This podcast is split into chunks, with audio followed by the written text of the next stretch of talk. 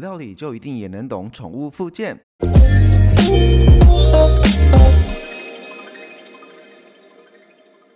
大家好，欢迎回到家有健犬，我是霍三撇。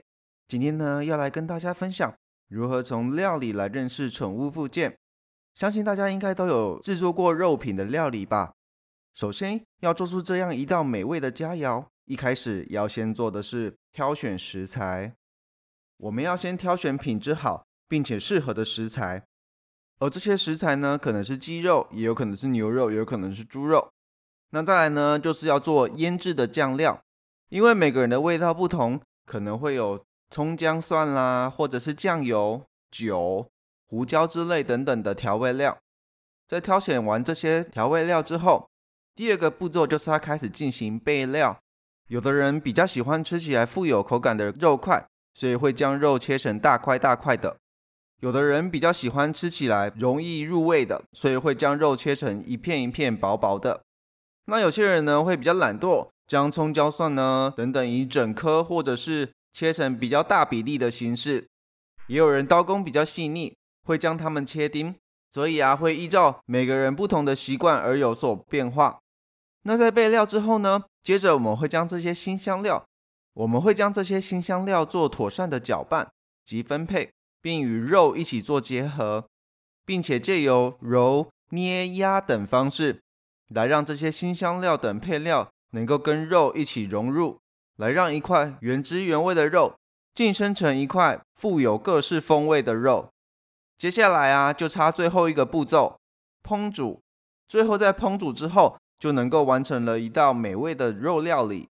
听到这里啊，你可能会想说：那请问这个跟宠物附件到底有什么相关性呢？大家别急，在讲解相关联性之前。我们要先让大家了解一下宠物附件的基础领域里面到底有哪些。以宠物附件来说，目前它的内容主轴可能是因为狗狗会有认知相关的问题，所以大部分的内容呢都是以物理治疗的治疗方式为主。所以啊，宠物附件就会以大分类分为评估以及三个主要领域，而这三个主要领域呢，分别为仪器治疗。徒手治疗以及运动治疗。那我们回到料理的部分，大家还记得第一个步骤是什么吗？没有错，在最一开始呢，我们必须要挑选好以及适合的食材。所以，当你只要挑错食材的话，那可能这道料理的味道就会有所不同。严重一点，就只能舍弃原本要煮的料理，而改煮另外一道菜。这就跟我们前面讲的宠物附件中的评估一样。在最一开始，要尽量去进行一个完整且良好的评估。或许评估不一定能够百分之百的准确，但是往往在过程中都会有一些新的发现，或者是不同的小改善。就像是啊，即使我们在挑选食物的时候，也有可能买到外部完整，但是内部却有问题，或者是味道不佳的情况，对吧？所以我们要做的是努力的去做好评估控管。以及食材的挑选，来让我们的容错率可以降到最低。那料理的第二个步骤，也就是备料，在这个阶段呢，我们必须要先针对食材的部分去做处理，可能是洗啊、切啊、剥啊等等，甚至有些可能是某部分是不用的，或者是需要去除的。而在宠物附件中的仪器治疗呢，就是负责这个部分。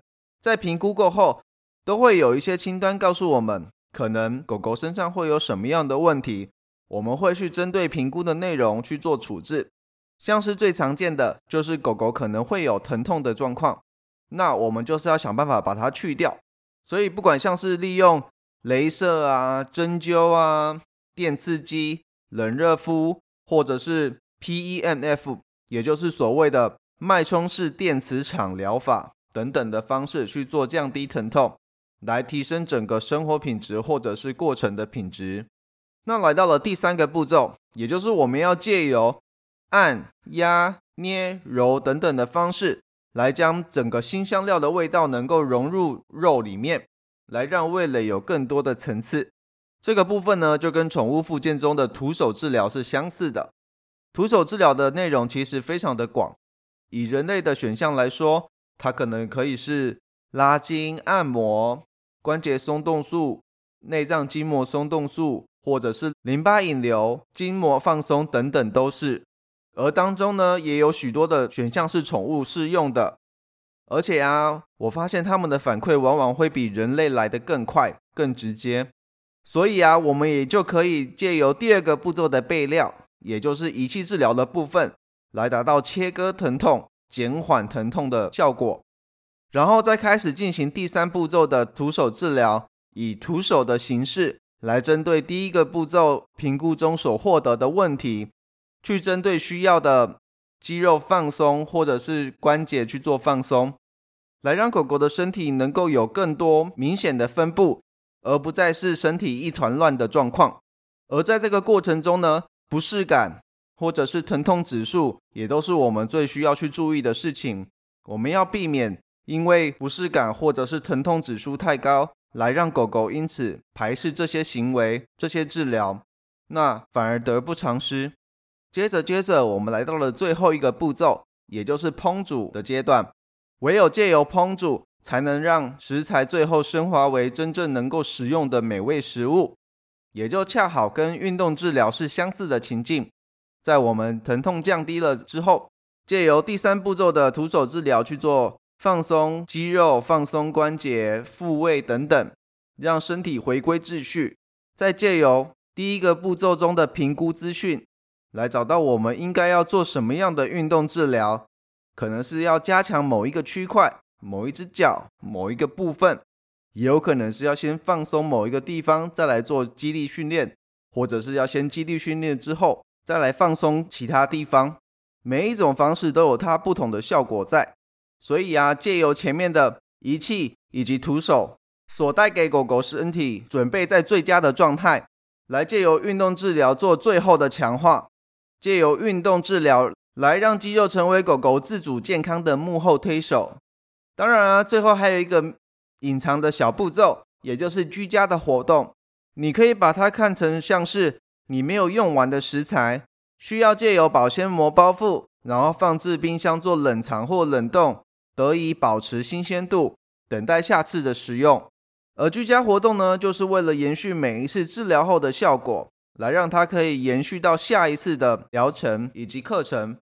所以啊，你看料理的步骤可以分为。第一个挑选，也就是挑选好的食物；第二个备料，把食材做成准备好的形式；第三个揉捏压，来让整个肉能够有更多层次的味蕾；第四个烹煮，来让食材能够升华为食物。